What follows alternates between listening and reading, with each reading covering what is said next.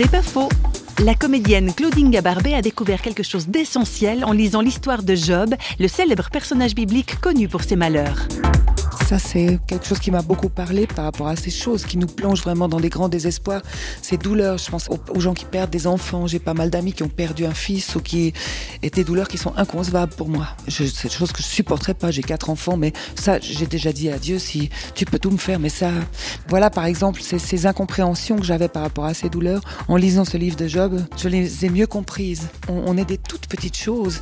On participe à un équilibre précaire, l'effet papillon, on peut créer des choses qui vont avoir des répercussions minuscules ou énormes. C'est la conscience de cet équilibre entre le minuscule et l'immense qui fait qu'il faut juste accepter.